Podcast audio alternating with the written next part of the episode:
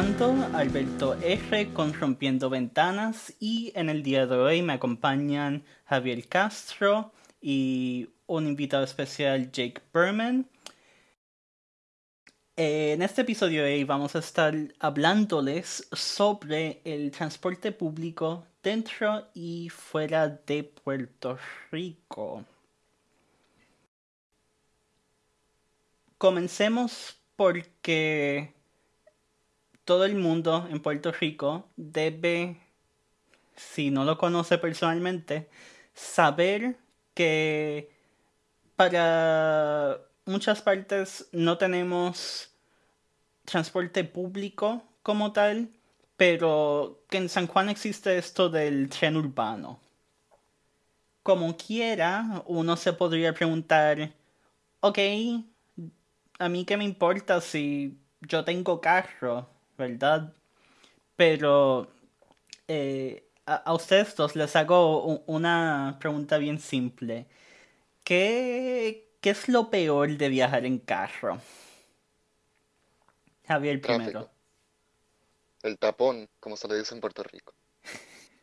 ¿Y Jake? Sí, bueno, es que todo el carro es maravilloso si eres el único que tenga. Sí. Pero si todo el mundo está conduciendo, hay siempre tráfico. Lo único que el carro te brinda, además de movilidad, si no hay alternativa, es tapón, tapón y tapón.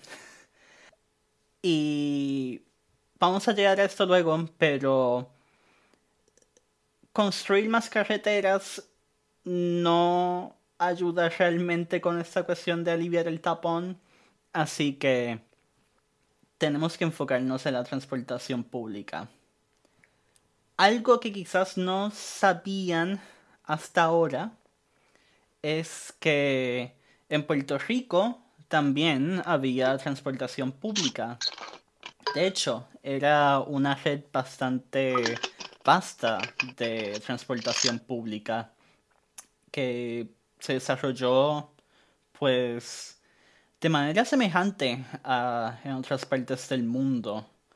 Eh, para quienes nos vean en pantalla, lo que pueden ver aquí es un artículo en la revista Street Railway Journal detallando los avances en el desarrollo de ferrocarriles, tranvías y energía eléctrica a principios del siglo pasado en Puerto Rico. Pueden ver aquí varios eh, rieles de tren, las tranvías, incluso lo que parece parte de... ¿Cómo se llama esto? Eh, Puerta de Tierra en San Juan, antes de que se volviera mayormente puerto y caserío.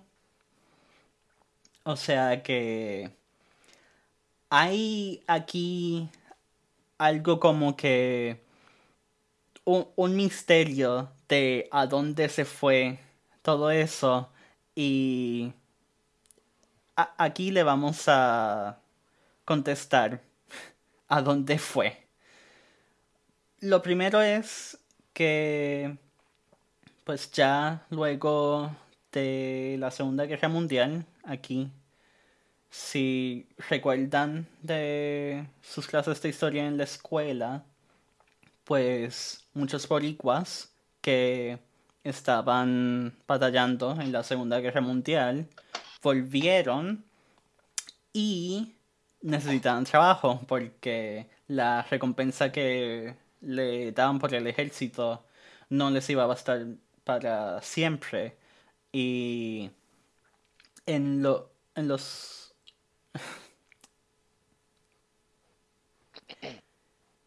lo que los políticos en aquel momento se eligieron a hacer fue eh, implementar el llamado plan Manos a la Obra junto con ayuda de los proyectos federales, el PREA y el PREPA, si no me equivoco, que eran planes de estímulo económico que lo que buscaban era básicamente industrializar a Puerto Rico. Sin embargo, eh, al hacer esto, pues la administración de aquel entonces también quiso volver a estos nuevos trabajadores consumidores y pues cuál era el bien consumidor más popular de la época, pues el automóvil, el carro. O sea que si les iban a vender carros a la gente, tenían que construir la infraestructura para que los carros corrieran. Y en eso fue que surgió nuestras eh, vías de expreso, como lo son la número uno, más tarde la número dos y el expreso Las Américas. ¿En qué, Mientras en qué época estamos? Ya estamos pues en los 50 aquí con Muñoz. Sí. Para construir muchos, muchas de estas carreteras, pues lo, que hicieron fue eh, que arrancaron lo- los rieles de tren que ya existían porque con el mero hecho de ya tener carros, la gente adinerada que los podía usar, pues los prefería a, pues, a tranvías y otros modos de transporte que ya existían. O sea que eh, las compañías de tren y de riel que existían en Puerto Rico dejaron de ser tan lucrativas y tuvieron que cerrar eh, de poquito a poco. Y lo que nos quedaron fueron pues los carros. ¿Tienen algo que decir al respecto? ¿Ah? Mm, eh, estas, estas compañías de tranvía, ¿eran Ajá. públicas, privadas o qué? Bueno, Fue en, privado. e- en su principio eran privadas, sí, eh, todas. Pero cu- cuando llegaron los estadounidenses, eh, las que ya existían creo que las unificaron en una sola compañía grande que luego se volvió a privatizar. Ok, o sea que cuando estaban los españoles, eran, priva- eran muchas compañías privadas, ¿verdad? Sí, muchas compañías privadas pequeñas y eh, también habían sistemas pequeños privados en el sentido de que solo servían a una propiedad privada, usualmente eh, la- las haciendas que ne- necesitaban una manera pues eficiente de que si mover la caña o el tabaco de un lado a otro. O sea que no era, no era para uso general, sino para, No, eh, e- esos, e- eso- esos tranvías de uso público pues vinieron luego. Sí, estos son, eh, estos, eh, esas líneas de ferrocarril fueron tipo, fueron bastante semejantes a lo que tenemos hoy con um, BNSF o Union Pacific o cualquier otro, otra empresa de ferrocarril que lleva eh, cosas y de vez en cuando pasajeros de sitio en sitio. Sí, Porque claro que no había, porque no había el, el automóvil y la única otra opción fue de tomar, de andar a pie o tomar Ah, un caballo. caballo. Sí, exacto. Eh, eh, cuando se trataba de eh, transporte eh, intermetropolitano en Puerto Rico en esta época, si se iba en tren, eh, lo que se haría, entiendo yo, es que se le se, le añadirían que sí, que dos, tres carruajes a un tren que lo demás era de carga para que la gente que quisiera ir de eh, Mayagüez a San Juan o Ponce a Mayagüez o Aguadilla, por ejemplo, que se montase ahí. Eh, pero su uso principal no era eh, para transportar gente, a diferencia de los sistemas más pequeños que surgieron eh, luego en San Juan, Aguadilla, Mayagüez eh, y Ponce. A ver, y, y pregunto, esta forma de transportación te lleva entre ciudades en Puerto Rico, Sí. pero no de un lugar de la ciudad al otro. O sea, no era como el tren No. urbano hoy día. No. eh, si recuerdo bien, San Juan, tal vez si lo vemos como el San Juan de hoy día, podrías usarlo para recorrer un chispito al final de... eh, al final o al principio de, el- de la línea oeste, pero creo que para esa época eh, todavía Río Piedras era municipio independiente, o sea que ni eso. Mm, Ok, eh, ¿t- ¿tiene algo más que decir al respecto? Jake, ¿se te ocurre algo más eh, respecto a Puerto No. Rico en esta época? No. Eh, durante, bueno, es que durante esa época la- el sistema de ferrocarril de Puerto Rico fue bastante semejante a lo que pasó en el resto de Latinoamérica. Decir, eh, fue algo fue un sistema para, para, los- para, para transportar los productos de la agricultura y para eh, dar servicio al pasajero, pero no fue tanto como eh, el transporte de el transporte público actual, donde se mueve eh, grandes cantidades de personas de punto en punto. Sí, que no, no, no era una cosa eh, planificada para servirle al público, sino que simplemente le podían sacar algunos chavitos más en lo que le cobraban eh, pasajes, así que pues así lo hicieron. Exacto. Sí, es, fue un país, fue, Puerto Rico fue un país en esa época bien agricultural y bastante pobre comparado a hoy en día, cuan- donde Puerto Rico es el país más rico de Latinoamérica. Bueno, Esto en lo- al final de 1800, principio de 1900.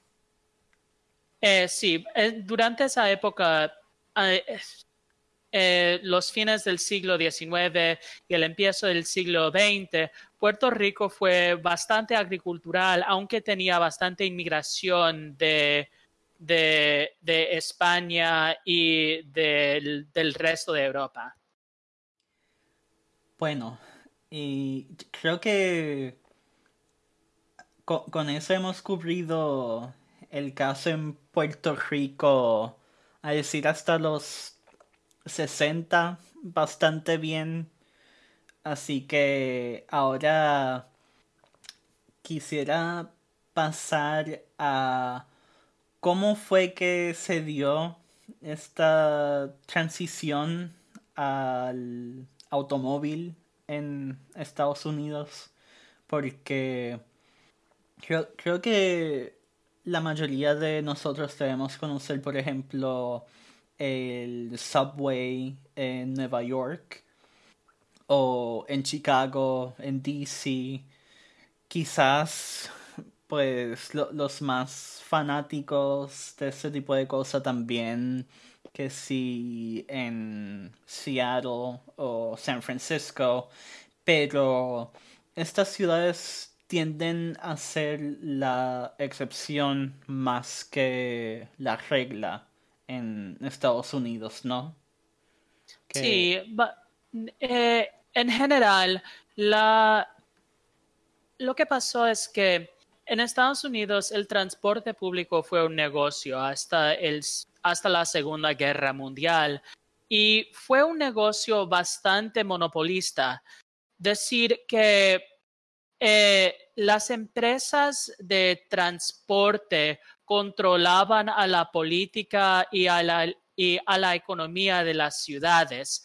Así que en Nueva York como en Chicago y Los Ángeles, eh, una, lo que quisieron hacer el gobierno es cerrar las empresas del transporte público porque exigieron un, porque tenían un control monopolista del área.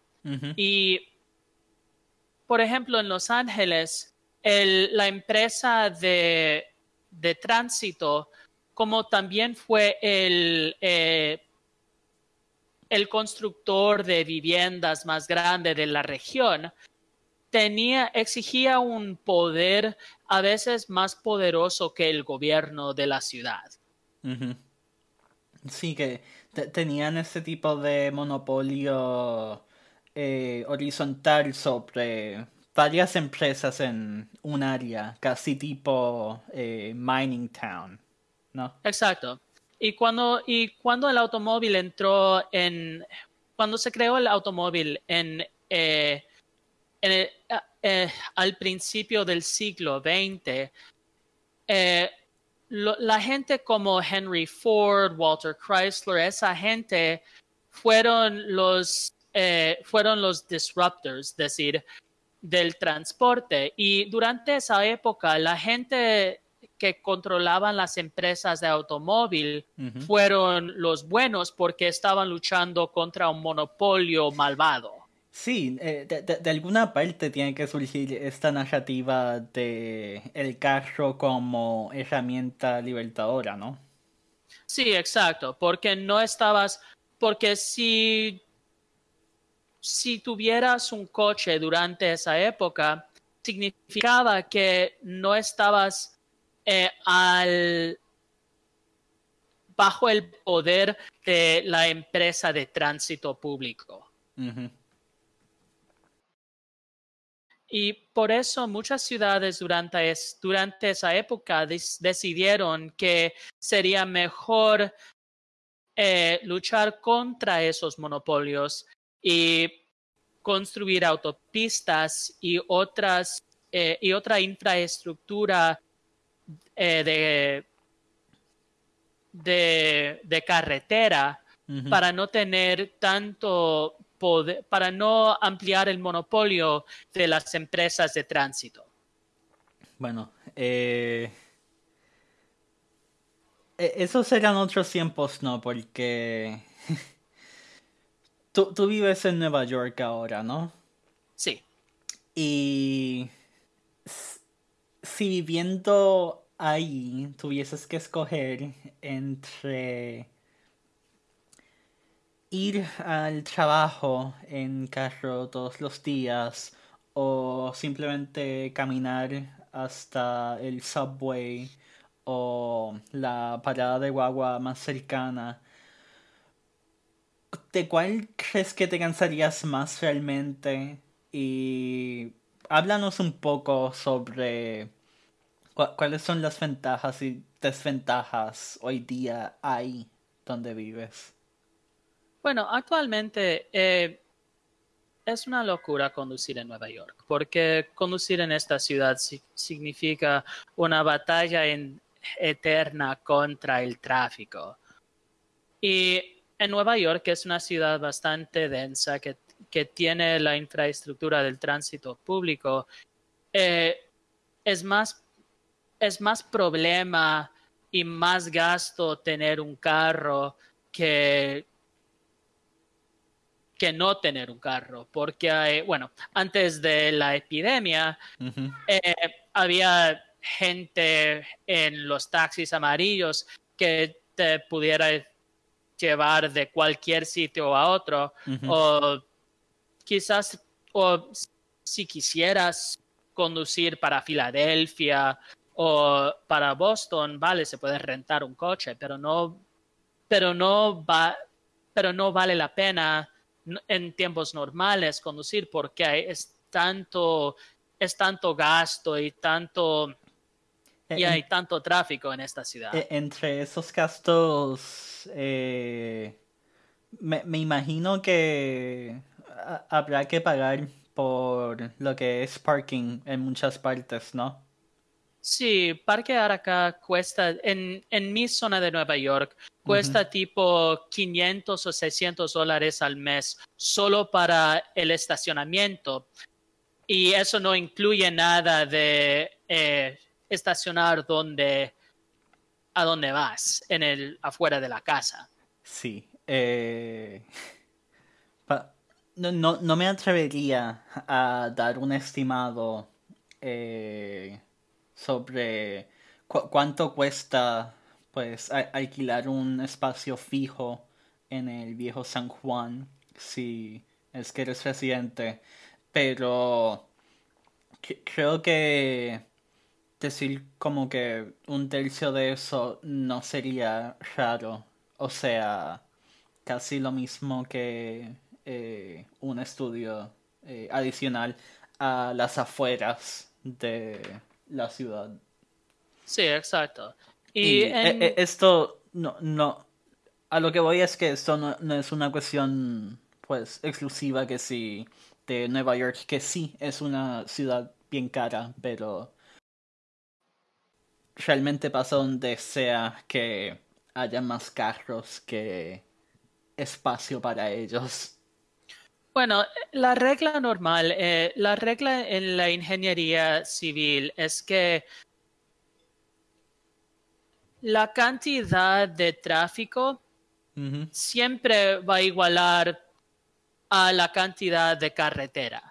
Decir que una ciudad, decir que una ciudad como Los Ángeles, que tiene autopistas por todas partes, siempre tiene tráfico, igual que Nueva York, que no hay tantas autopistas, hay más densidad, porque hay un punto en que la persona no quiere meterse en el peo, para decir un venezolanismo, no se va a meter en el peo de eh, esperar en la cola para ir a para doquiera. Sí, sí.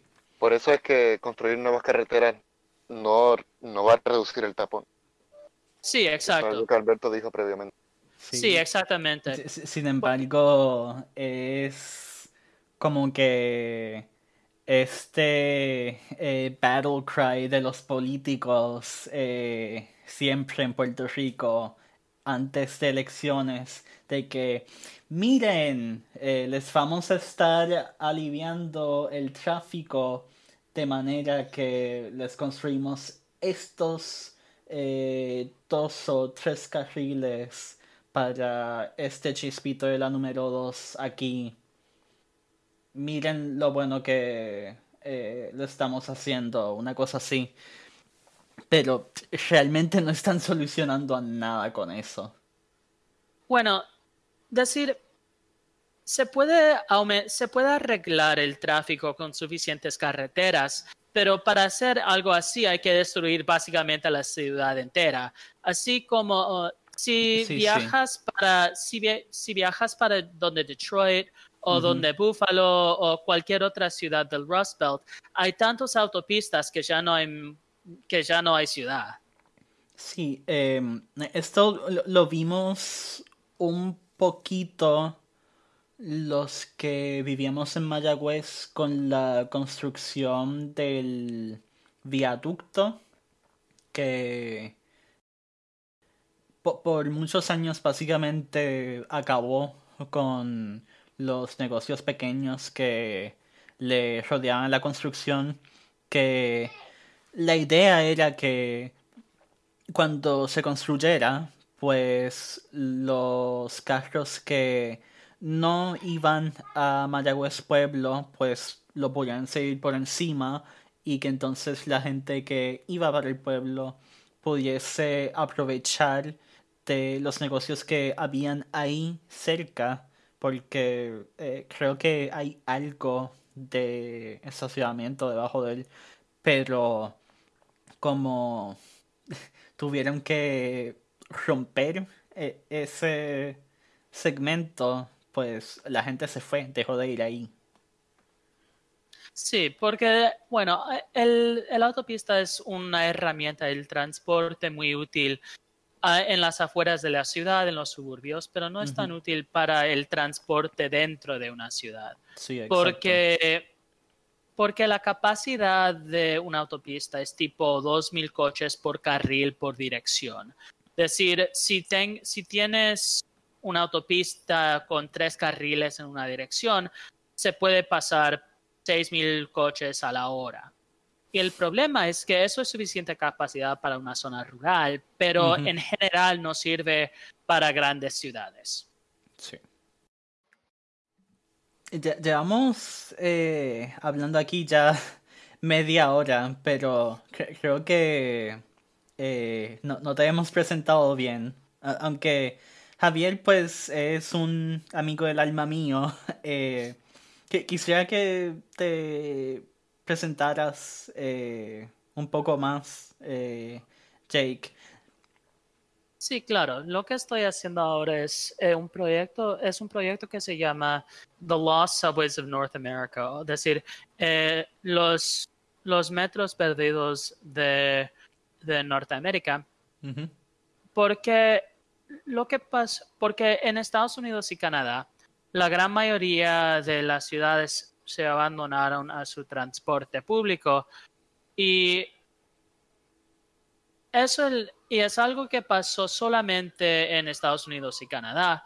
No pasó en Europa, ni en, ni en Japón, ni, ni otro sitio del mundo industrializado. Y con tantos problemas de la contaminación y, la, y el tráfico y la dificultad de transporte, eh, yo pensé que sería buena idea crear mapas de eh, estos sistemas de transporte públicos perdidos y los sistemas de transporte público que estaban en planificación durante las décadas del siglo XX, pero nunca se construyeron o lo construyeron parcialmente, como el tren urbano de San Juan. Sí, pues hablando de eso, a- aquí les tengo un mapa de el antiguo sistema de Shiel en Los Ángeles, que si entiendo bien de ahí es que provienes, ¿no? Eh, sí, soy en California. Sí. Eh, yo antes de ver esto no nunca hubiese tenido puta idea de que algo así existió en Los Ángeles. Porque, o sea, yo aparte de que pues allá es que está Hollywood y demás, lo más que se me queda en la mente de allá son los tapones eternos que tienen a veces que le hacen la competencia al tramo entre eh, Plaza y Montelledra. Sí, exacto. Y así es en las gran, en la mayoría de las ciudades en Estados Unidos y en Canadá, porque lo normal antes de la Segunda Guerra Mundial, durante los, los 20, los 30, los 40, norma- lo normal era de tener un sistema bastante grande del, de transporte público, porque eh, el porque se pensaba que la manera correcta de desarrollar una ciudad era de construir una estación, construir una línea de, de tranvía o de subway o de, eh, de otra línea de transporte público y de desarrollar y así para construir casas, eh, eh, negocios, así cerca de las estaciones. Y así se crea una ciudad bastante vertical como el centro de Nueva York o el centro de Chicago y también eh, San Juan, la- el viejo San Juan, Santurce y el y, los, y las partes más viejas de, eh, de la ciudad de San Juan. Sí, sí. Eh, el sistema que llevaban los españoles de eh, plaza, iglesia y comercio, todas en un, en, pues, una cuadrica, cuadrícula, una de las dos. se, se daba bien para esto. Sí, y el antes, de, antes del siglo XX, normalmente lo que pasaba es que eh, cualquiera podía construir cualquier cosa en cualquier sitio.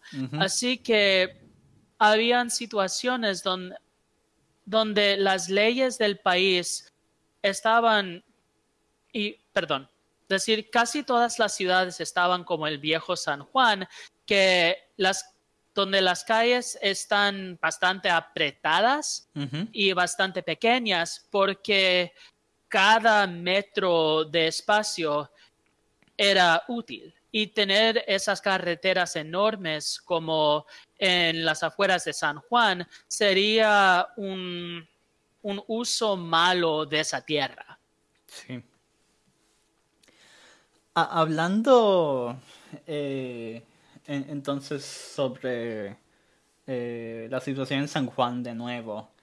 Eh, yo mientras pues hacía un poco de research para este episodio, me percaté de algo raro eh, en términos del desarrollo del tren urbano y el sistema Metrorail en Miami, que espero que Javier aquí nos pueda eh, hablar un poco de eso.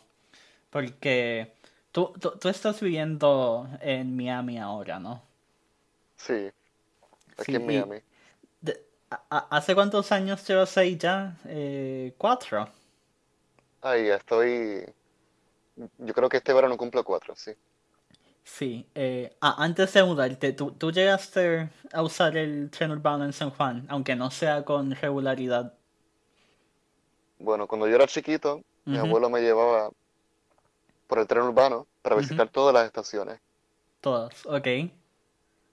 O, sea que eh, eh, en algún momento dado puede que tú lo hayas conocido mejor que yo, porque yo, yo solo empecé una vez estaba en el, quiero decir, noveno grado.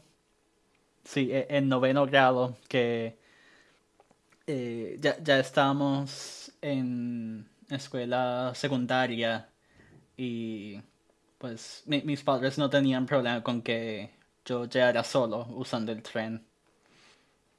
Y... Si la estación estaba justo ahí al lado de tu casa, ¿verdad? Sí, aunque me, me, mudé par de veces por entre medio, eh, como siempre fue dentro de Atorrey, eh, siempre tenía o a la estación de Domenech o Atorrey o Roosevelt cerca. O sea que eh, ya desde los 14 añitos podía caminar, qué sé yo, los 400 metros de la urbanización o el condominio hasta la estación de tren y esperar cada 10 a 15 minutos pues eh, pasaba un tren en hora pico o sea que si no me quedaba dormido podía llegar a tiempo a la escuela sin problema ¿Y cuánto, cuánto te tomaba el viaje completo? Mm, bueno, el llegar de mi casa, del portón de casa, hasta la estación en Coupey, creo que como mucho me tardaba media hora. Eh, esto usualmente era si llegaba el tren y se me cerraba la puerta encima, porque entonces tenía que esperar, esperar los 12 minutos más para el próximo. Pero eh, sí, usualmente no más de media hora para llegar hasta Coupey. Y entonces ahí es que tenía que esperar o a la guagua D13 de la ama o al, a la guagua eh, de la escuela. Eh, ah, eh, eso sí me tardaba bastante. En aquel entonces fue que me pegué con los podcasts. En aquel entonces eran de cosas más bobas, pero sí, eh, esperando la guagua fue que me dio. Sí, pero eh, eh, en promedio, ¿cuánto, cuánto tiempo te tomaba desde la casa a la escuela y de vuelta? Para compararlo con el tiempo que te requiere en carro.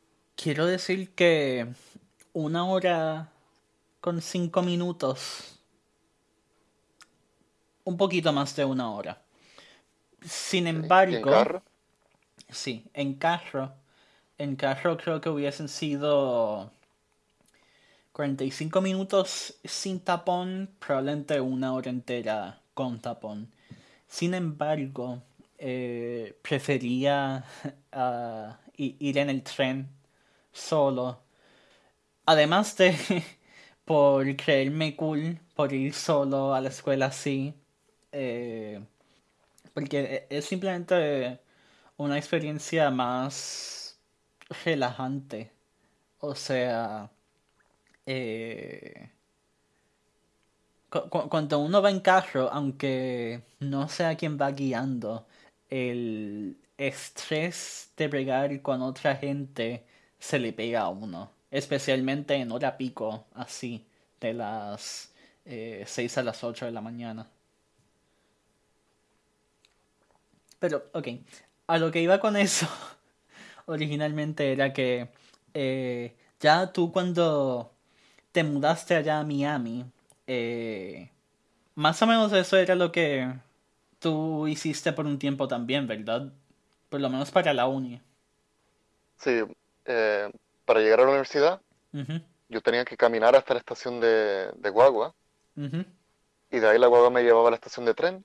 ujú, Del tren, me- de esa estación del tren yo me iba un poquito más al norte Sí. y me bajaba ahí, cogía otra guagua, cogía una segunda guagua, o en este caso una, una tercera, Sí. y ahí era que llegaba a la universidad. En total Y me tomaba como dos horas promedio, pa- para mientras que en carro es no, media no- hora. para quienes nos escuchen de allá, eh, damos un poco de referencia aquí. Eh, tú estudias en FIU, ¿no? Sí, ¿Y cu- cuál era esa primera estación de tren que tomabas? eh, pues yo vivo al sur, o sea que la primera estación de tren es la que está más al sur y es Dateland South. got it. ¿Y cu- cu- cuánto te tomaba el viaje este entero a ti? Bueno, en total como dos horas en Dos promedio. horas. O ¿Y sea, cuatro carro? veces más que en carro, ¿Cuánto? porque en carro son media hora. Media hora. Y me O sea imagino que que eh, la, la mayoría de eso sería en espera de guaguas, ¿no? Em, no, porque si, si tú tienes la aplicación que te dice dónde están las guaguas, Sí, tú puedes planificar tu ruta para, para no esperar tanto. ok. Y, si lo hacías así to- todavía eran como dos horas. sí, porque acuérdate que la guagua tiene que parar cada cierto tiempo, o sea que va más lento. Sí, es cierto. Ok, eh, wow. Ahora, si no tienes la aplicación, yo no sé qué yo haría porque el tiempo de espera sería mucho más si no sabes dónde bajarte. Ujú. Bueno, que- que- quería mostrar esta eh, foto de tren en Miami aquí porque cu- cuando la vi me recordó inmediatamente al, al tren ur- urbano. Y si vemos al mapa también hay similitudes aquí porque e- el Metro Rail, al igual que el tren urbano, son básicamente eh, una única línea eh, que va como que en curva para cubrir la mayoría del área metro, pero eh, no, no sé cuán bien el Metro Rail llegue a puntos de interés allá en Miami, que eso nos tendrás que decir tú, a diferencia del tren urbano que eh, lo que cubren son pues plaza más o menos, Sagrado Corazón, si quieres llegar del viejo San Juan en Guagua, eh, la Milla de Oro, eh, el Ben Jerry's de Coupé y Payamón que te puede llevar al mall de ahí, Plaza Sol creo que se llama, si tomas una guagua también. Pero Bueno, aquí eso tú es tienes que coger guagua porque el, el Metrorail es como... Es básicamente el, el fundamento de, del sistema público aquí, Ajá, pero no, no, no puede hacer todo el trabajo sí. porque solo hay una línea. Bueno, hay dos, pero esas dos líneas se cruzan, Sí, exacto. o sea, son la misma por la mayor parte. Si, si hubiesen terminado eh, la... bueno, si hubiesen continuado o con la estación de eh, la 65 de Infantería o de Caguas, el de San Juan sería igual. Bueno, decir, los sistemas de Miami y de San Juan son bastante semejantes en que la se construyeron básicamente la mitad o un tercio del, del programa original. Por- y la razón por qué eso es, es bastante semejante es que, bueno, la las razones por qué se fracasó el programa de construir un sistema de metro entero son, estaban debidos a las culturas políticas de cada sitio. Decir, en Miami es porque hay tanta corrupción que eh, se, se le robaron tanta plata que el condado de Miami-Dade Ujú, gastó toda la plata antes de construir las líneas donde, donde sería útil, decir, a Miami Beach, por ejemplo, Sí. o, al, o a las zonas en, en las zonas tipo la pequeña Habana, donde hay gente tras gente, pero no hay una línea de Metro Rail que va donde Little Havana ni a Miami Beach. En Sí, cambio, sí. en Puerto Rico, la- lo que pasó es que eh, cua- como, como que los dos partidos del puer- de, puer- de la política de Boricua, cada vez que hay una transición de gobernador, cancelan sí. a toda vaina que, cancelan a cualquier vaina del, del otro partido, y no importa que, qué es. Pudiera haber, pudiera haber sido un, una política de café para todos. Y a todo el mundo le encanta el café. Y- Especialmente en Puerto Rico. Sí, exacto. Pudiera haber sido un una político de café gratis para todos y en la próxima elección eh, el nuevo gobierno votaría el café. Y el peor es que con, con- Puerto Rico, en los, en los 70 había mucha plata del gobierno federal para construir Sí, eh, sí, e- eso es otra sistemas de cosa. tránsito Eh, masivo. Antes de que sigas, para quienes vale, no vale. sepan, el plan del tren urbano surgió en los años 70, no en los 90 cuando empezó a construirse y luego en los 2000 cuando se terminó. Wow. Sí. eh, ta- también Sí, había eh. otro plan más para transporte intermetropolitano que llegaremos a él entonces, pero eh, Sí. Jake, sigue. Sí, claro. En, en los 70, bajo el gobernador Ferré, había eh, el gobierno federal quiso dar a los estados y, y el Commonwealth eh, muchísimo dinero para construir sistemas de tránsito y incluso tenía- el gobernador Ferré quiso construir un sistema de de metro de bastante alta velocidad entre que rodaba la, la isla entera con un sistema local de metro en, y en, en, el vecindario de San Juan. Así que había, en el 72 el plan era de construir un, un sistema desde Santurce en el norte hasta Caguas uh -huh. y desde San, de Atorrey para Ponce en ambas direcciones. Es decir, la línea salía en, por una ruta para Ponce por Fajardo y el otro por Mayagüez.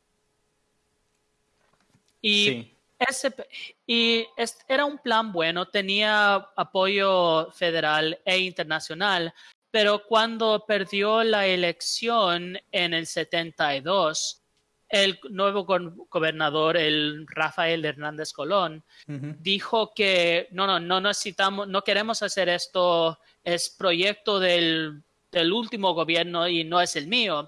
Así que tenemos que planificar un otro sistema. Y no pasó nada. Uh -huh. Y después, cuando vino el gobernador Bar eh, Romero Barceló en, en, en, a fines de los 70, él decidió, no, no, tenemos que tener en serio que tenemos que tener un sistema de trans, un metro para San Juan al menos. Si no construyemos el, el sistema para la isla entera, vale, entonces al menos lo construimos para eh, la zona metropolitana de San Juan. Y la misma vaina pasó, que, el, que cuando perdió la elección en los 80 se canceló la gran mayoría del metro. Y tenían que esperar hasta lo, los 90 para construir el metro. Y en, y en la forma clásica de Puerto Rico lo construyeron desde a los suburbios de Bayamón y uh -huh. no por la zona más por la zona más densa donde, donde hay más gente, donde hay atracciones de, para el turista, para el, para uh -huh. el boricua.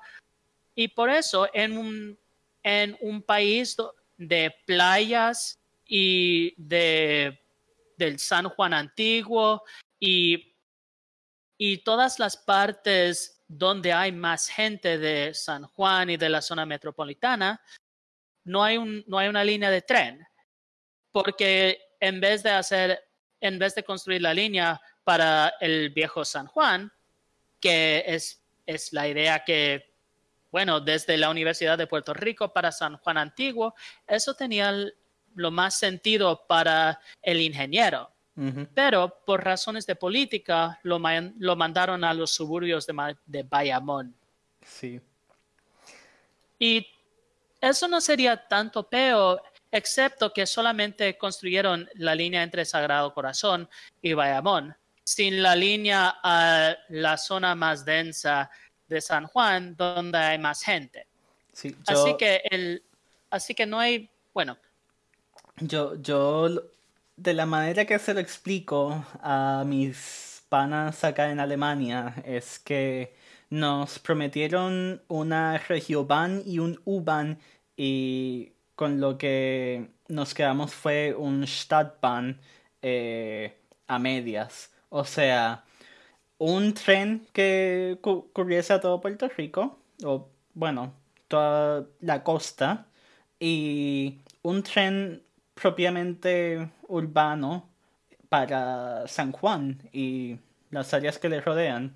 Y lo que terminamos fue con un tren que, pues sí, eh, sirve la parte comercial de San Juan eh, bastante bien, pero también intenta ser un tren para uso residencial y no hace ni una cosa ni la otra súper bien.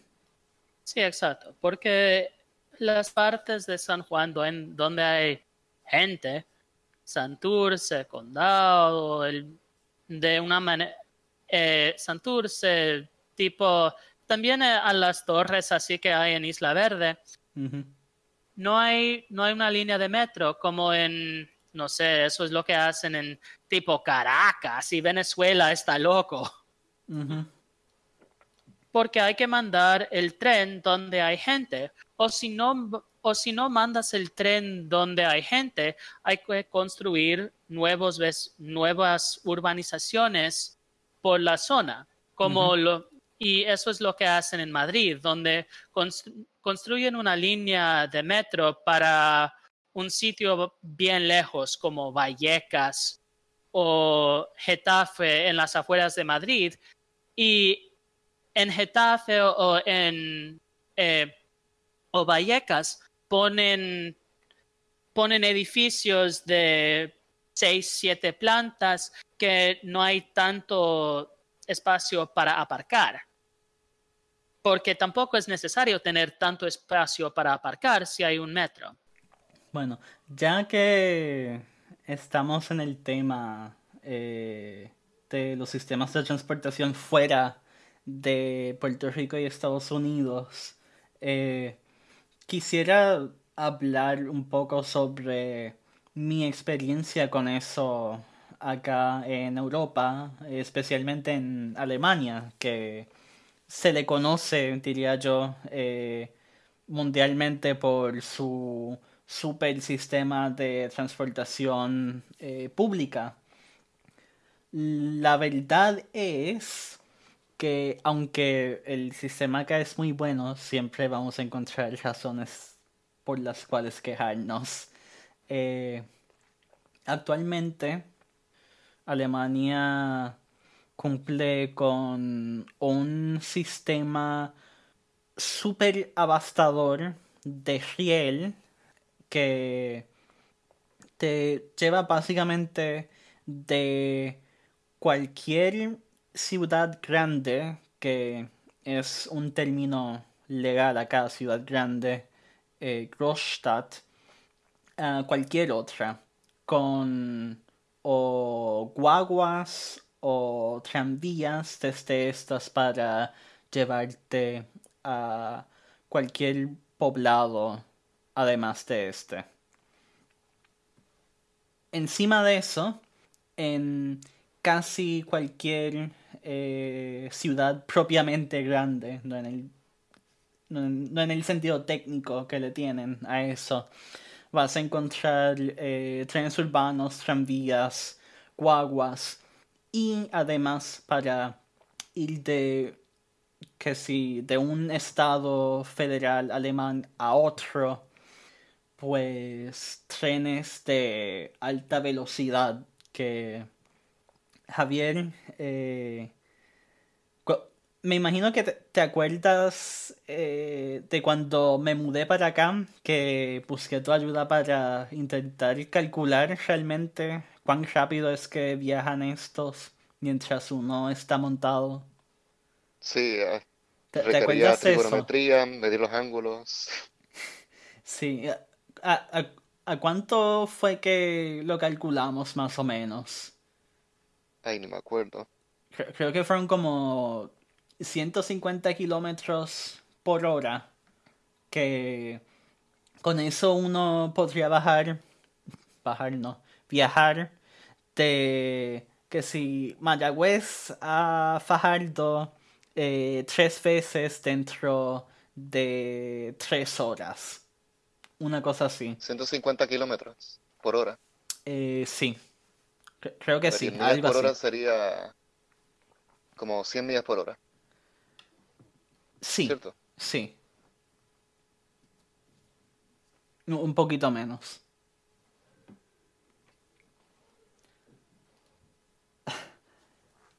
Yo, desde que me he mudado acá, como resultado de eso, mm, hace tiempo que no, no me monto en un carro de ningún tipo. Porque además de los pues los sistemas públicos y transporte, también tenemos infraestructura aquí en este estado para bicicletas, para ciclistas. Eh, es, diría yo, bastante popular acá. Eh, podemos, por ejemplo, comparar lo que eh, Wikipedia llama una estación de tren con los, los estacionamientos de bicicleta muy muy ocupados en Miami con este desastre que tenemos fuera de la estación aquí en Göttingen que lo que parece es un océano de bicicletas realmente. Sí, bueno, es, sí es cuestión de es cuestión de inversión y de la prioridad de infraestructura. Si no quiere, si quieres tener una, si quieres invertir en bicicletas y si hay la inversión en bicicletas y en desarrollo donde en donde se puede tomar la bici para el supermercado, para, eh, para un restaurante o para cualquier cosa así. Vale, sí, perfecto. Se pudiera, si lo construyes, la gente lo va a usar, como en, eh, por ejemplo, en Nueva York o en, en San Francisco, donde, aunque... donde ahora tienen eh, carriles apartes para los ciclistas también, ¿no? Que antes no era así. Antes, aunque se promovía el uso de las bicicletas, no se lograba, pues, que se usasen porque no tenían esos carriles, así que los ciclistas me imagino que no se sentían seguros, ¿no? Sí, exacto, porque yo como que cuando estaba en la universidad en, en California, eh, yo andé por bicicleta por todas partes porque soy un loco, pero eh, mi esposo, pero mi esposa ya, mi esposa no se sienta cómoda en la bici si no hay carriles dedicados a la bici, porque a ella le da mucho miedo andar por la calle eh, y tener que meterse en el tráfico. Sí, acá, a cambio, pues, aunque sí hay esa inversión para carriles aparte, y por, lo general donde sí los hay, pues se les da buen mantenimiento. En muchas otras partes es más cuestión de la educación de los conductores lo que permite que se haya popularizado el uso de la bicicleta acá. Porque, a diferencia de en los Estados Unidos, donde yo terminé rompiéndole la pierna a mi padre aprendiendo a guiar y me imagino que eh, quienes nos escuchan tendrán un montón de otras historias locas así aprendiendo a guiar en Puerto Rico, Estados Unidos, porque realmente no está tan regulado.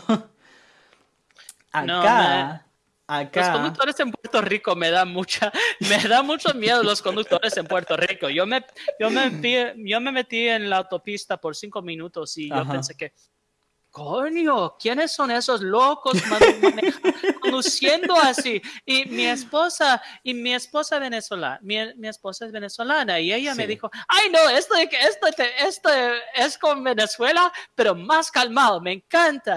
Y yo que ¿Qué coño? ¿De veras, mi amor?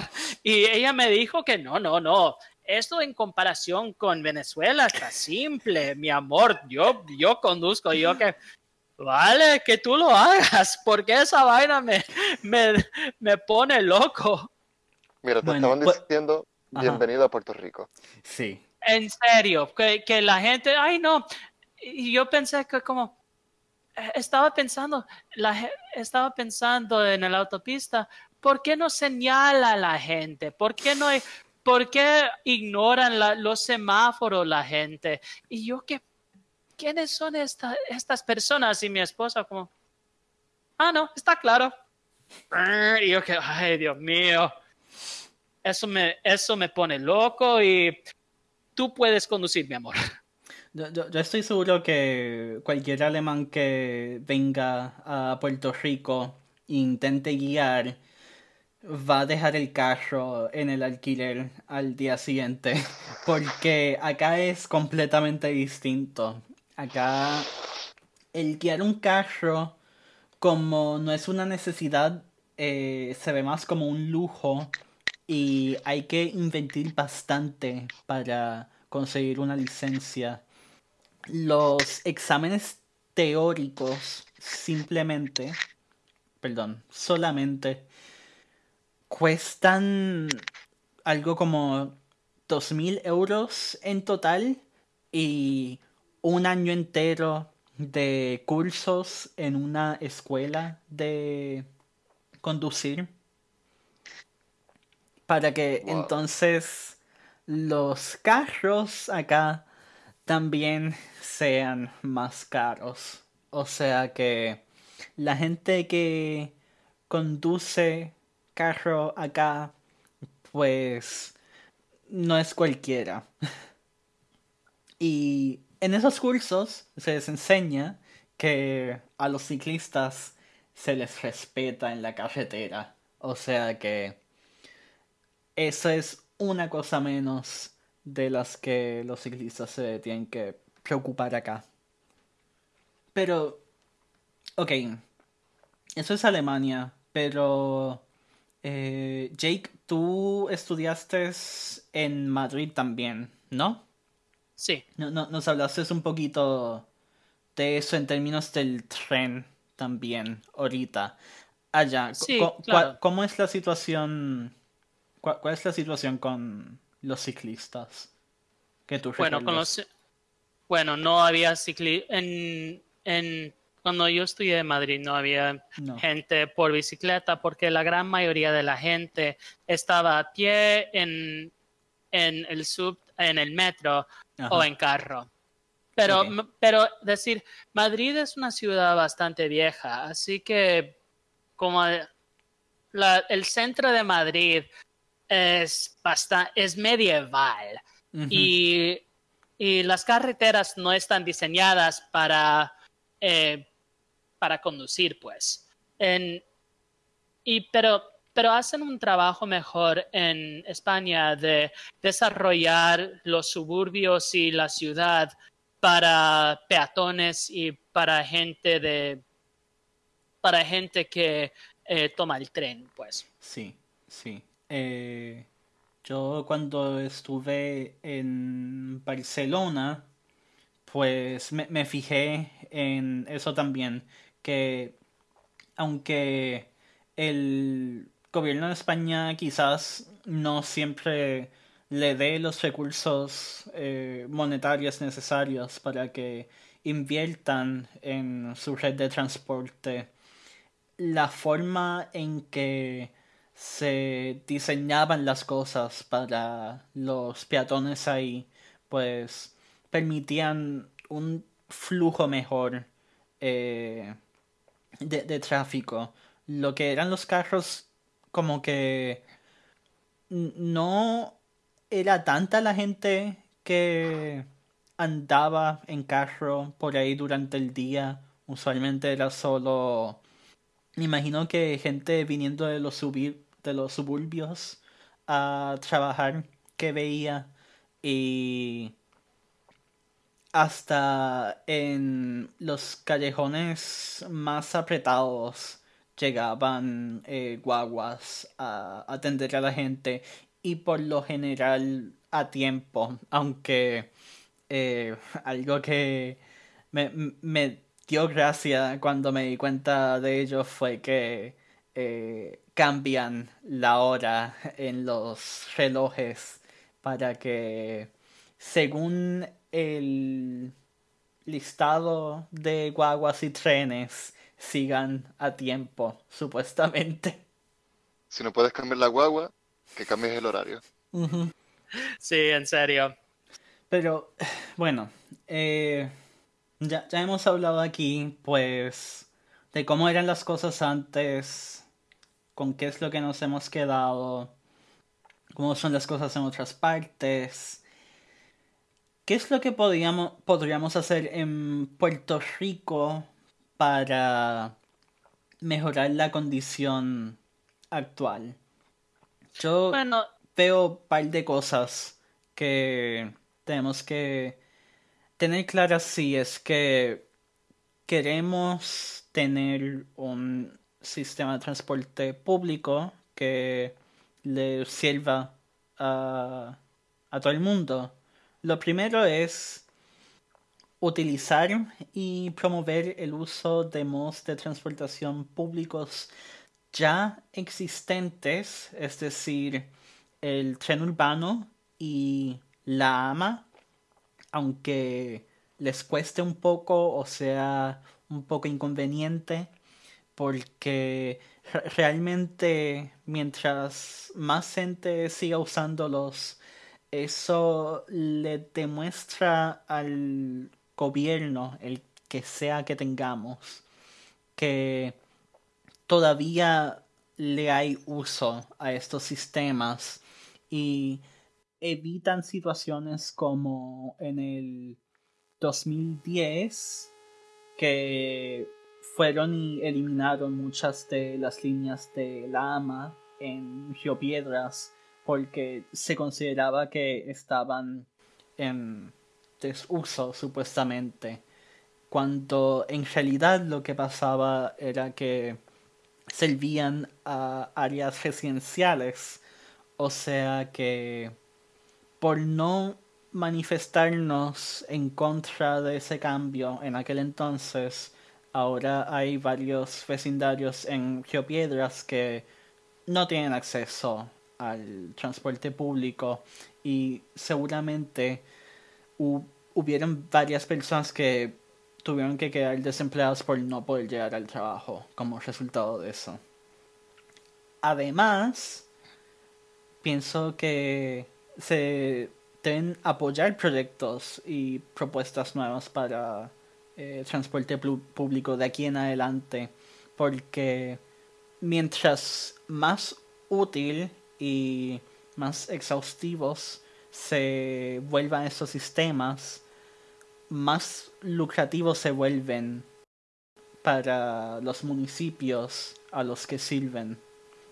Lo que no debemos hacer, pienso yo, es sustituir esta infraestructura por alternativas completamente privadas como lo que son Uber y Lyft, que lo que hacen es que se aprovechan de la infraestructura pública en forma de las autopistas, las carreteras que ya tenemos y le dan una excusa al gobierno para no invertir porque la gente que no puede conducir o no tiene automóvil ahora aparenta tener una alternativa a ello.